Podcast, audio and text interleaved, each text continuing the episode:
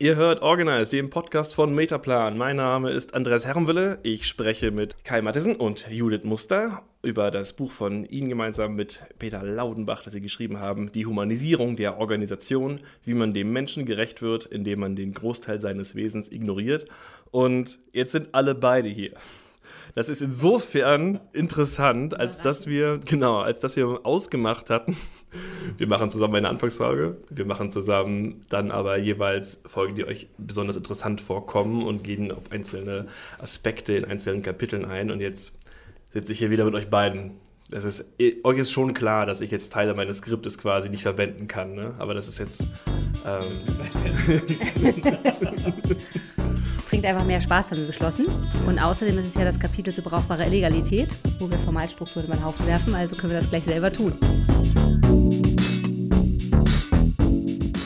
Also wir bleiben direkt da, wo wir gerade aufgehört haben. Und zwar, man muss sich öfters spontan veränderten Zuständen, muss man sich in einer Organisation fügen. Ähm, wir haben beide also jeweils beide, haben wir dieses Thema schon angeschnitten in den Folgen, die wir bisher besprochen haben. Und ähm, Kai, du hast an einer Stelle mal betont, äh, oder du, du hast die Beobachtung gemacht, Organisation kann nicht fertig organisieren. Und worüber wir jetzt sprechen, ist einer der Mechanismen, äh, wie Menschen ausgleichen, ähm, was, was Organisationen so verbocken. Ähm, kannst du beschreiben, warum ist das für dich so spannend? Also wie, wie, wie ist dein Zugang zu dieser Art von Mechanismus? Wie, äh, was interessiert dich daran so?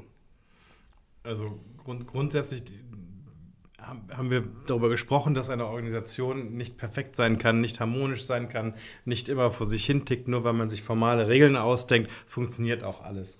Und der Mensch kommt dann nämlich rein mit seiner Klugheit und denkt, okay, das funktioniert hier nicht, das müsste aber irgendwie anders gehen. Ich weiß ja, wo es lang gehen sollte. Und dann versuchen wir es halt irgendwie anders zu machen, obwohl wir es eigentlich ja in Regeln anders gedacht haben.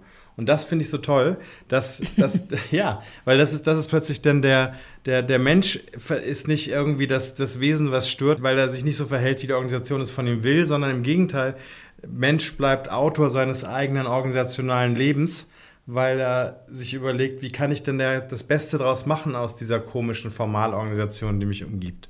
Und das, das finde ich wiederum da ignoriert man zwar das Wesen des Menschen, indem man die, die Formalorganisation in den Vordergrund stellt, aber man muss trotzdem sehen, und das macht es so schön, dass genau diese Menschen es sind, die es dazu bringen, dass das Ganze überhaupt funktionieren kann. Eine Formalorganisation ohne Informalität, also ohne Ausgleichsmechanismen, würde überhaupt nicht funktionieren. Also Informalität, wir kommen dann in den nächsten Folgen auf elementare Verhaltensweisen und auch auf Führung als Ausgleich, Ausgleichsmechanismen, die jeweils von den einzelnen Organisationsmitgliedern reingebracht werden, damit es überhaupt funktionieren kann, dieses komische Spiel. Was ich jetzt hier spannend finde, ist, wir hatten vorher darüber gesprochen, dass es so wichtig sei für die Organisation, Beschreibungen zu geben dessen, was passieren soll und dass es äh, schlimm wird für die Organisation, wenn man sich nicht dran hält. Wie passt das jetzt damit zusammen, dass man gleichzeitig die Menschen braucht, die ihre Rollen so weit interpretieren, dass es manchmal schon dem widerspricht, was ihnen gesagt wurde. Ich weiß nicht, wann wir darüber gesprochen haben. Es ist gut, dass wir jetzt zusammensitzen. äh, wann wir darüber gesprochen haben, dass es schlimm ist, wenn man sich nicht dran hält. Also die Organisation braucht halt eine formale Struktur, um formale Erwartungen etablieren zu können überhaupt, um zu sagen zu können, wie es eigentlich gehen soll. Auch um sich abzusichern, zum Beispiel gegen Compliance-Vorfälle oder für bessere Qualität. Und dann passt das, was man sich formal strukturiert gegeben hat, eben mit dem, was man tatsächlich erlebt, tagtäglich nicht mehr hundertprozentig zusammen. Dann ruft der Kunde doch an und will was anderes, dann wird das Schiff doch, kommt das Schiff doch plötzlich früher an, als man dachte oder ist anders beladen als geplant. Oder dann ähm, will, man, will man zwischen Qualität und ähm, schneller Lieferung nicht unbedingt jedes Mal neu entscheiden müssen und einigt sich dann mit dem Kunden darauf, wie man es macht, obwohl man eigentlich beides liefern sollte oder beides schaffen sollte.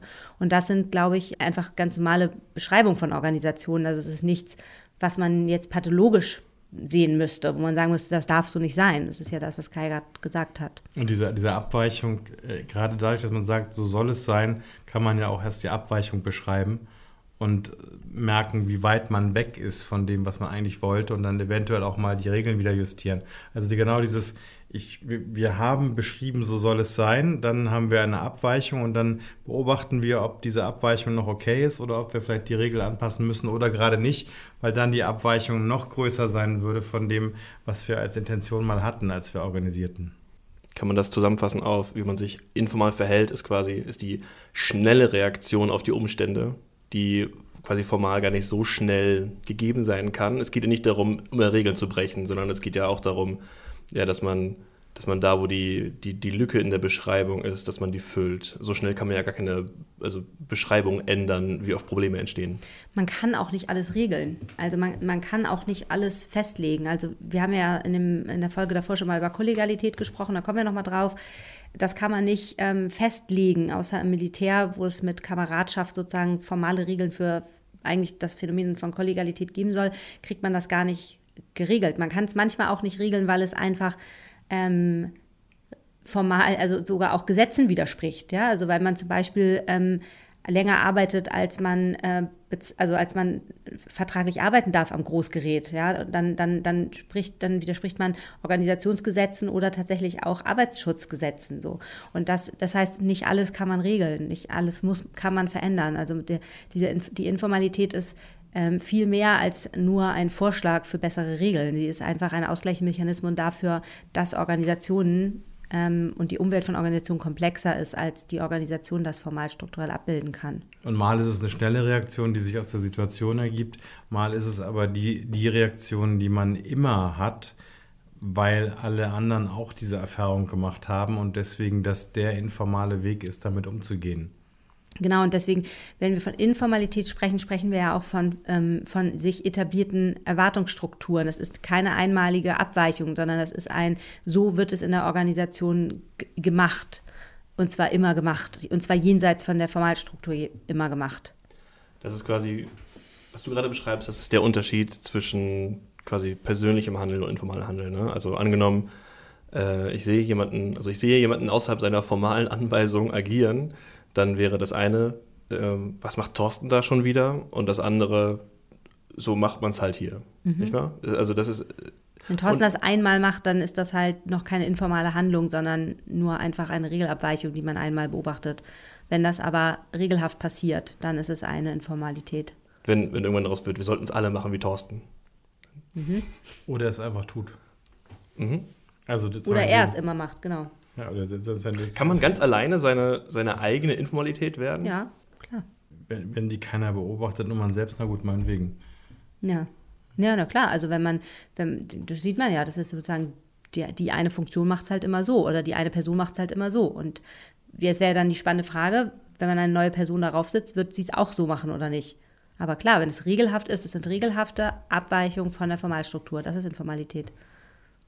Nur Abweichungen? Ist, also, ähm, geht es nicht auch um die, es gibt jetzt zwei verschiedene Sachen, es kann ja verschiedenes informal sein. Informal heißt ja erstmal nur nicht geregelt.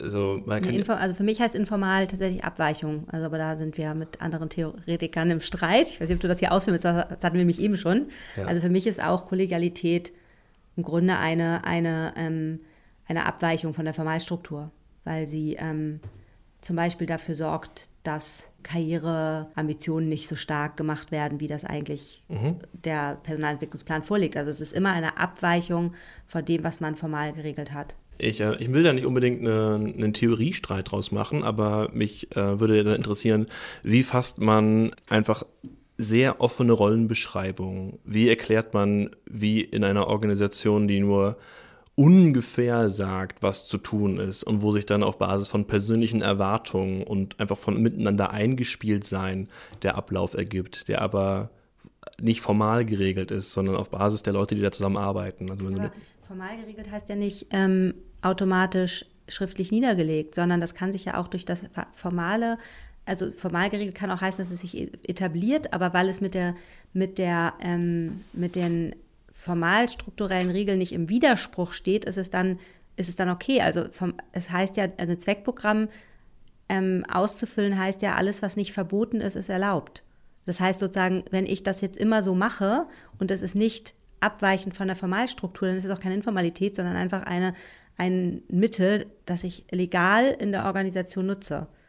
Deswegen, also ich, ich finde das immer schwierig, wenn man Informalität immer nur als das an, also das, wie es eigentlich läuft und Formalität, wie es aufgeschrieben ist, so ist es ja nicht gedacht, sondern formale, formale, du kannst dich total formal verhalten den ganzen Tag.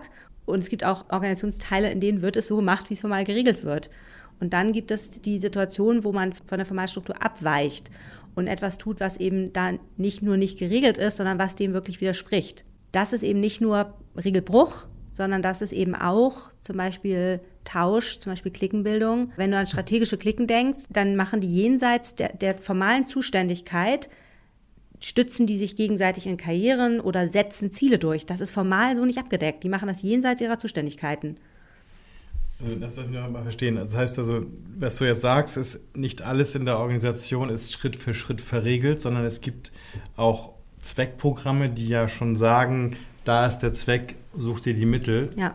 Und das, mhm. ist, das ist im Rahmen des, der Formalstruktur so vorgesehen, insofern genau. auch formal äh, ja. zugelassenes Handeln. Ja. Und das ist doch eher dann so, also ich würde das jetzt so interpretieren, dass man sagt, da, da kommt die Entscheidungsprämisse Personal und füllt das, füllt den Raum, den die Entscheidungsprämisse äh, Programm gelassen hat. Also es ist ein Zweckprogramm und da ich aber eine bestimmte Person darauf setze, ähm, in ihrer Stelle und auch mit den, mit den, äh, mit, mit, der, mit den Fähigkeiten, die diese Person ja. hat, äh, wird diese Ausgestaltung des Personal, dieses Programms irgendwie anders sein, als wenn es ein anderer täte. Aber das ist alles sozusagen voll noch im Rahmen der formalen Struktur. Ja, eine Rolle auszufüllen, für die man eingestellt wird. Du ja. stellst einen, ja. du stellst einen äh, neuen Abteilungsleiter oder eine Abteilungsleiterin ein und du brauchst auf jeden Fall jemanden, der innovativ denkt, aber du brauchst auch jemanden, der Technik versteht. Ja? ja. Und du, du, du antizipierst jetzt, das kann der, sozusagen mhm. beides. Mhm. Und dann lernst du über die Zeit, dass er vielleicht hauptsächlich innovativ ist und dann füllst du halt durch andere Personenkompetenzen von, auf anderen Ebenen die, die Technikkompetenz nach, ja, und sagst halt, hey, du machst jetzt noch mal ein bisschen die Technik mit, weil der neue Abteilungsleiter ist halt ein Innovator oder neue Abteilungsleiterin. Und das ist halt, dann ist das ja noch nicht informal, das Ausfüllen der Rolle, sondern das ist ja erstmal nur ein Ausfüllen der Rolle, für die ich formal eingestellt bin. Genau. So. Und informal wäre dann, wenn, wenn eine innovative Person darauf käme, dass das Budget, was für die Weiterentwicklung eines bestimmten Produktes vorgesehen ja. wäre, dass einen Teil davon abzweigt Richtig. und sagt, ich habe noch eine Idee, ihr drei und ich zusammen, genau. wir machen mal was. Genau. Und, und dann sozusagen das nicht ganz so öffentlich macht, es sei denn, es wird zum Erfolg und danach kann man wieder drüber reden. Ja. Wie unterscheidest du dann in der Definition zwischen Informalität und brauchbarer Illegalität? Brauchbare Illegalität ist immer die klare, ähm, der klare Bruch mit der Regel, also dass es wirklich verboten ist, so zu tun. Ne? Und beim, bei zum Beispiel ähm, Kollegialität, da ist es ja nicht verboten, kollegial zu sein, aber es entstehen dadurch abweichend von der Formalstruktur Erwartungen, die man auch noch erfüllen muss. Und diese Erwartungen können dem widersprechen, dass man eigentlich hier zum Beispiel bestimmte Karrierepfade hat oder mir fällt jetzt mal kein anderes Beispiel ein, vielleicht fällt uns gleich mal was Besseres ein. Ähm, oder dass man, dass man eigentlich sozusagen ähm, nur seinen Job macht, ja, und nicht den vom Kollegen mit. Und jetzt mhm. weiß ich aber, dass der Kollege einen Kindergeburtstag hat und dann mache ich es halt. Mhm. So, das ist ja noch nicht ganz klar geregelt, sozusagen böse Judith, du bist jetzt mit einem Bein im Organisationsgefängnis, sondern das ist erstmal eine der Organisationsstruktur, formalen Struktur widersprechende Erwartung, die sich einzieht. So, und die kann zum Regelbruch führen, dann ist es brauchbar illegal auch, muss sie aber nicht. Wenn Mitglieder einer Organisation so spannende Workarounds gefunden haben oder interessante Wege, ihre Projekte quasi voranzutreiben, dann ist ja eine Sache, auf die man schnell kommen kann, ist, warum muss das eigentlich immer noch illegal sein? Also wenn es wirklich fantastisch funktioniert und man hat, hat wirklich kluge Wege gefunden, mit widrigen Situationen umzugehen, Wäre dann nicht das Beste, was die Organisation tun kann, Tricks und Workarounds zu Best Practice und echten Abläufen zu erheben? Naja, oftmals ist es ja genau aus dieser Spannung heraus, dass es etwas, dass man etwas tut, was eigentlich so nicht vorgesehen ist, dass die Achtsamkeit genau darauf geht, die Regel möglichst gut anzuwenden, sodass es keiner, also die, die informale Regel so weit anzuwenden, dass es keiner merkt. Und wenn diese Attention wegfiele, dann würde man vielleicht nicht das gleiche Resultat ähm, erzeugen. Also mir fällt jetzt diese Urlaubsregelung ein zum Beispiel. Hm, wir hatten mal einen Fall, in dem ganz klar war, im Sommer wird kein Urlaub genommen. Und bei genauerem Hinsehen haben wir festgestellt, jeder nahm Urlaub. Also insbesondere die Bauleiter betraf das jetzt. Die Bauleiter sollten eine Baufirma, die Bauleiter sollten keinen Urlaub nehmen. Im Sommer wird halt gebaut. Sonst ist auch mal schlecht Wetter und so weiter. Im Sommer wird eben gebaut. Diese Bauleiter hatten alle Familie. Und es war klar, dass die in den Sommerferien irgendwie wenigstens eine Woche oder zwei raus wollten. Und die, trotzdem war Urlaubsverbot. Weil aber Urlaubsverbot war und dass auch der Chef immer wieder betonte, dass im Sommer bitte keiner in Urlaub geht, war klar, dass auch keiner dabei erwischt werden sollte, wie er in den Urlaub geht. Dadurch haben sich die Bauleiter dann so viel Mühe gegeben, die Übergaben, wenn sie dann tatsächlich in Urlaub gegangen sind, so genau zu machen, dass ein oder zwei Kollegen eingesprungen sind für den urlaubenden Bauleiter, dass, dass da wirklich nichts schiefgegangen ist. Also dem Chef ist nie aufgefallen, dass Bauleitern im Urlaub waren, weil die Baustellen super weiterliefen. Die haben extra Zeit investiert, haben, haben sich wirklich Mühe gegeben, dass, dass man den Kollegen geschützt hat, dass der in Urlaub gehen konnte. Und dann, und dann war auch genau aufgeteilt, da musste keiner drüber, musste keine Hierarchie drüber entscheiden, wer wann in den Urlaub, geht, sondern die haben sich zusammengesetzt, haben gesagt, okay, sechs Wochen, äh, sechs Wochen Sommerferien, wer geht wann in den Urlaub und wie fangen wir uns das gegenseitig auf? Total gute Absprachen, da ist nie was schiefgelaufen. Und als wir das dem Chef dann gesagt haben, wie das da wirklich läuft, hat er gesagt, so ein Blödsinn, ich werde das hier abschaffen, da können wir doch gleich sagen. Dass wir gesagt nein, halt das aufrecht, weil genau dieses Beharren darauf, dass die nicht in Urlaub dürfen, das Weggucken, dass sie dann doch in Urlaub gehen, führt dazu, dass die sich so genau und, und vorsichtig abstimmen, dass wirklich nichts schief geht. Also manchmal kann es klug sein, diese diese Informalität aufrechtzuerhalten und zu pflegen, wie so ein, wie so ein, ja, pflegen und ein bisschen abstauben, damit die auch lange hält, weil, es, weil sie funktional ist für die Organisation. Mhm. Und das dann regeln zu wollen, ähm, das muss nicht sein. Ich finde das ein sehr spannendes Beispiel. Ich sag mal, wenn man das böse auslegt, ist das vielleicht, so, hat man dann Regeln geschaffen, die dafür sorgen, dass sich die Mitglieder persönlich abstimmen. Also hat man einfach nur mit dem Kniff von mehr formaler Anordnung dafür gesorgt, dass man wieder auf persönliche Erwartungen wechselt? Man hat es ja nicht so geregelt, sondern es hat sich so eingelebt. Also das ist ja kein Gestaltungshebel, also zu sagen, überleg mal, wie kannst du deine Leute am besten austricksen, ja, sondern es hat sich ja so eingelebt. Und das finde ich ist halt wichtig, dass man das ist ja auch unsere Arbeit, dass man sozusagen sich anschaut, wie hat sich etwas etabliert und warum ist das funktional für die Organisation. Für die Person war es funktional, mhm. die konnten in Urlaub fahren. Für die Organisation war es aber eigentlich auch funktional, der hatte zufriedene Leute, die irgendwie ähm, anders als vielleicht in anderen Organisationen ähm, so in Urlaub gehen konnten, dass es sich mit der Familie gut vertrug. Und am Ende ähm, hätte man es aber so nicht planen können. Also man kann es so nicht. Also man kann jetzt nicht Leuten äh, Urlaubsverbot für den Sommer verhängen und dann davon ausgehen, dass das sie bessere Übergaben machen. Vermutlich nicht. Es, es würde nicht so gut funktionieren. Nee. Ähm, also wir halten nochmal fest. Illegal, weil erstens es verstößt gegen die Organisation, illegal zweitens, weil es verstößt gegen Gesetze. Das sind zwei, also meistens ähm, nimmt man, denkt man zuerst an Gesetze, deswegen ist das, glaube ich, nochmal wichtig zu sagen. Und das Beispiel hätte nochmal erklärt, also wie die Urlaub machen, das ist dem Gesetz egal, aber das mhm. hilft jetzt in diesem Unternehmen. Ja, also ja. es geht, es geht um die, um die sagen, Legalität der Organisationslegalität. Ja. Es geht nicht um, um gesetzlich legal. Es kann sich, kann, kann sich überschneiden. Also es kann sein, dass etwas, was die Organisation nicht will, auch der Gesetzgeber nicht will. Und das sind die Momente, in denen es auch richtig heikel wird. Also das ist auch etwas, wo man dann sagen muss, halt, es könnte sein, dass das da seine Grenzen hat. Also die, die Aufforderung, jetzt möglichst viele Illegalität zu produzieren, die dann auch noch gesetzlich illegal ist, das ist sicherlich nicht gemeint. So möchten wir nicht verstanden wissen. Genau. Ja, daran dachte ich eben schon bei deinem Beispiel mit, dann überzieht man halt seine Arbeitszeit am Großgerät und verstößt auch gegen äh, Arbeitssicherheit. Das ist ja, also das, das will man ja auch organisational, also eigentlich ja, das darf man, man doch nicht wollen. wollen genau, oder? aber das Gemeine ist ja, dass die Organisation die formale Regel erlassen hat. Und deswegen ist es ja so wichtig für uns, dass, dass hier die Person in Anschlag gebracht wird, weil hier am Ende die Person gekündigt werden kann, die den Fehler macht ähm, oder einen Fehler macht beim, ähm, beim Großgerätfahren über die Zeiten hinaus, die man es eigentlich formal darf. Und die Organisation ist dann aus dem Schneider, weil sie sagen kann, wir haben doch die Regel. Und warum hast du das trotzdem gemacht? Ja. also es ist brauchbar für die Organisation, weil, weil in der Summe steigt meistens der Gewinn, wenn man keine Entschädigung zahlen muss für die Verletzungen, die die Person erlitten hat.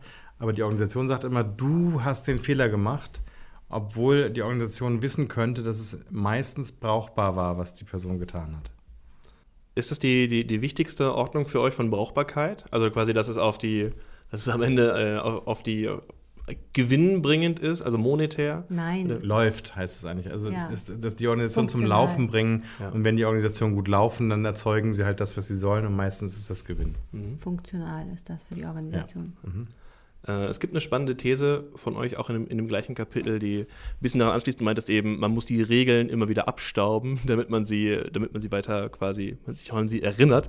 Ich sehe dich so mit so einem Staubwedel durch Organisationen ja. fegen. Das ist, glaube ich, ich glaube, das ist die gemeinste Beschreibung von Compliance-Abteilungen, die ich bisher schon mal gehört habe. das habe ich jetzt auch so noch nicht zusammengebracht, aber werde ich ab jetzt verwenden. Äh, und zwar, ähm, ihr beschreibt in dem Kapitel, wenn Regelinterpretationen so weit verbreitet und zum Normalfall werden, dann könnten sich Teams und Einheiten quasi unabhängig von der Organisation bewegen. Mhm. Dann äh, wird da hat man die Organisation, die noch ihre Formalität hat, aber man hat sich so äh, eingegroovt auf seine, auf seine Möglichkeiten, dass man an denen festhält. Wie abgefahren ist das? Warum funktioniert das so? Und wie kann man organisational damit umgehen? Einerseits will man solche coolen Workarounds, weil die helfen, die Organisation am Laufen halten. Und andererseits muss man immer irgendwie äh, Angst davor haben, dass man sich seine eigenen Abteilungen entkoppeln.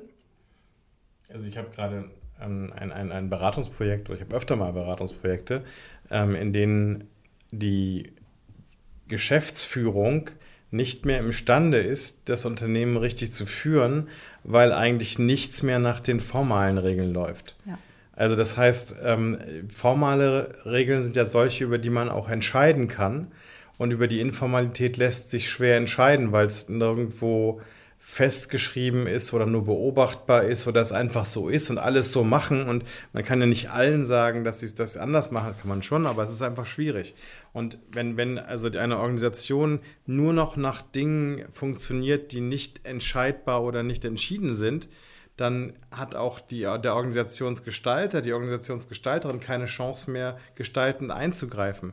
Wir haben auch schon Organisationen erlebt, Judith, du weißt, worüber, worüber ich spreche, wo, wo es zwar dann formale Regelungen gab, auch immer wieder neue, zum Beispiel über Tarife, die aber keiner eingehalten hat, weil alle sich einig waren, dass man das anders macht oder es für hinreichend viele, nämlich die Belegschaft, klug war, sich, sich an die Informalität zu halten und nicht an die formal verhandelten Tarife und Arbeitsbedingungen. Und die Geschäftsführung konnte verhandeln, was sie wollte.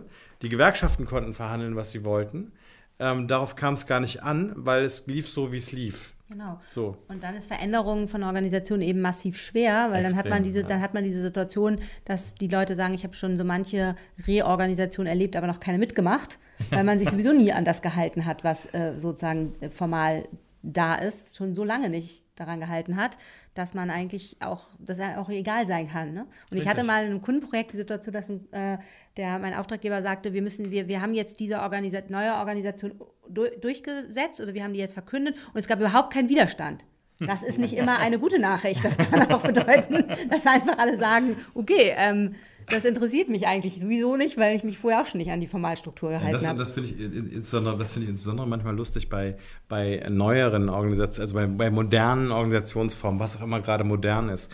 Ähm, mir, fällt, mir fällt das dann auf bei, bei Organisationen nach dem Spotify-Modell. Früher hieß es Abteilung, jetzt heißt es halt äh, Squad. Dann hieß es, hieß es ähm, Oberabteilung, heißt jetzt Chapter. Aber eigentlich ist es immer noch das Gleiche. Und die arbeiten auch noch gleich zusammen. Sie nennen sich bloß anders. Die einen finden es total super und fühlen sich modern und die anderen äh, geraten in einen Zynismus hinein und beschreiben, beschreiben das auch genauso. Also nur weil man sagt, man, man reorganisiert, reorganisiert man noch lange nicht. Nee, überhaupt nicht. So, und das ist, das, das ist diese Schwierigkeit, wenn die Informalität so stark ist, man, man also sich hinreichend viele Leute einig sind, wie man zusammenarbeitet, was die Ziele sind, worauf man sich ausrichtet, wer wichtig ist und wer nicht wichtig ist. Und wenn das fest etabliert ist, dann kann man als, als Organisationsgestalterin entscheiden, was man will. Das ist völlig irrelevant. Wir müssen Andreas auch gleich mal wieder was sagen lassen, aber ich hatte auch die lustige, ich hatte auch die lustige Situation, dass ich in einer Organisation einen Prozess erhoben habe und dann gab es einen formalen Prozess, wie etwas läuft. Dann gab es den informal, also wie etwas laufen soll, wie man es beschrieben hat. Dann gab es ähm, und das war sozusagen ein DIN-Prozess, also noch nicht mal ein, den die Organisation sich selber mhm. aus, sondern ein Normprozess. Ja? Mhm. Dann, so zertifiziert wahrscheinlich. Genau, ein zertifizierter Prozess, so sollte es offiziell laufen. Dann hatte die Organisation einen formalen Prozess aufgeschrieben, wie sie es macht, der schon eigentlich eine brauchbare Illegalität des DIN-Prozesses war. Und dann gab es noch einen informalen Prozess. Das fand ich super cool. So wie es richtig lief. Wie es eigentlich lief, genau. Was ich mich jetzt frage ist, wir haben diese Situation, ne? also wir haben, wir haben brauchbare Illegalität, wir haben funktionale, gute Informalität. Äh, und was macht diesen Kipppunkt aus? Also wie kann man, kann man irgendwie, bevor man das neue Modell verkündet, bevor man den Prozess erlässt, erkennen, dass man sich gerade gefährlich entkoppelt hat zwischen Formalität und Informalität? Ja, das ist ja unser Job das ja, zu erheben, das, das, das rauszufinden. zu erheben, das ja. rauszufinden, ob es noch funktional ist. Und zwar dann muss man eben fragen, wir sagen ja immer gerne funktional für die Organisation, das stimmt ja auch so, aber da das hatten wir schon mal angesprochen, die, die Organisation gibt es eben genau. nicht, sondern es kommen Menschen, die Macht genug haben, um in der Organisation dafür zu sorgen, dass ihre Intentionen für die Organisation mehr oder weniger befolgt werden.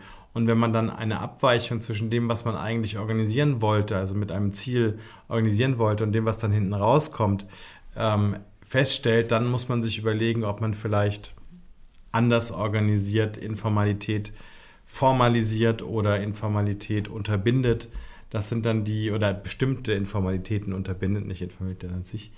Und das, das, ist, der, das ist der Moment, wo, wo dann, es gibt keine Kipppunkte, sondern das sind dann Korrekturimpulse, die dann in die Organisation, für die Organisation entwickelt werden müssen. Dinge, die man in Informalität findet, sind ja Lösungen für Probleme, die die Formalstruktur hinterlässt. Mhm. Und das können, ähm, und die sind halt für den Moment jetzt brauchbar funktional. Und wenn man jetzt gestalten will, muss man diese Probleme anders lösen. Sonst wird man die Informalität nicht auflösen oder mhm. verändern. Und wir sagen ja auch, die Informalität ist die Organisationskultur.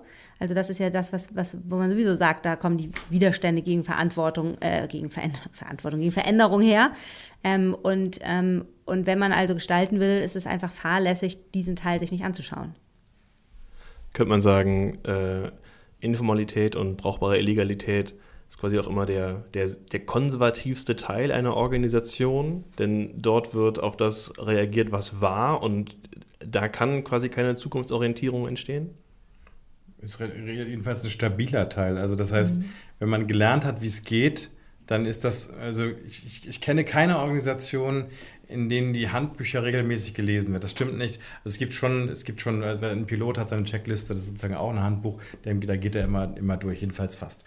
Und es gibt aber, normalerweise ist ein Handbuch ja nicht das, was, eine, was einen Prozess vorgibt, sondern ein Handbuch gibt einen ersten Hinweis darauf, wie ein Prozess aussehen könnte. Und dann schaut man es sich bei den Kollegen ab, wie es dann wirklich läuft. Und dann macht man es so. Und dieses So-Sein ist ja ein, ich habe es verstanden, jetzt weiß ich, wie es geht. Und das wieder zu ändern, das braucht gute Gründe. Wenn man die dann hat, dann kann man es auch ändern. Aber erstmal ist das ein, sagen eine, eine der, der, der Entscheidung von oben nicht sofort zugängliche Art, es zu tun. Und deswegen vermutlich konservativ bzw. stabil, recht stabil. Es gibt übrigens Feedback von Menschen, die das Buch gelesen haben, die mir jetzt immer höhere Seitenzahlen nennen für Organisationshandbücher, die sie bei sich finden. Das mag ich sehr gern. Also ein Wettbewerb, wer hat das dickste Organisationshandbuch? Das war's für diese Woche vom Organist Podcast. Nächste Woche geht es weiter mit den elementaren Verhaltensweisen, wie Gewohnheiten, die normalerweise außerhalb der Organisation gelten, wieder in organisationale Abläufe hineinschwappen und so Verhalten in der Organisation ordnen.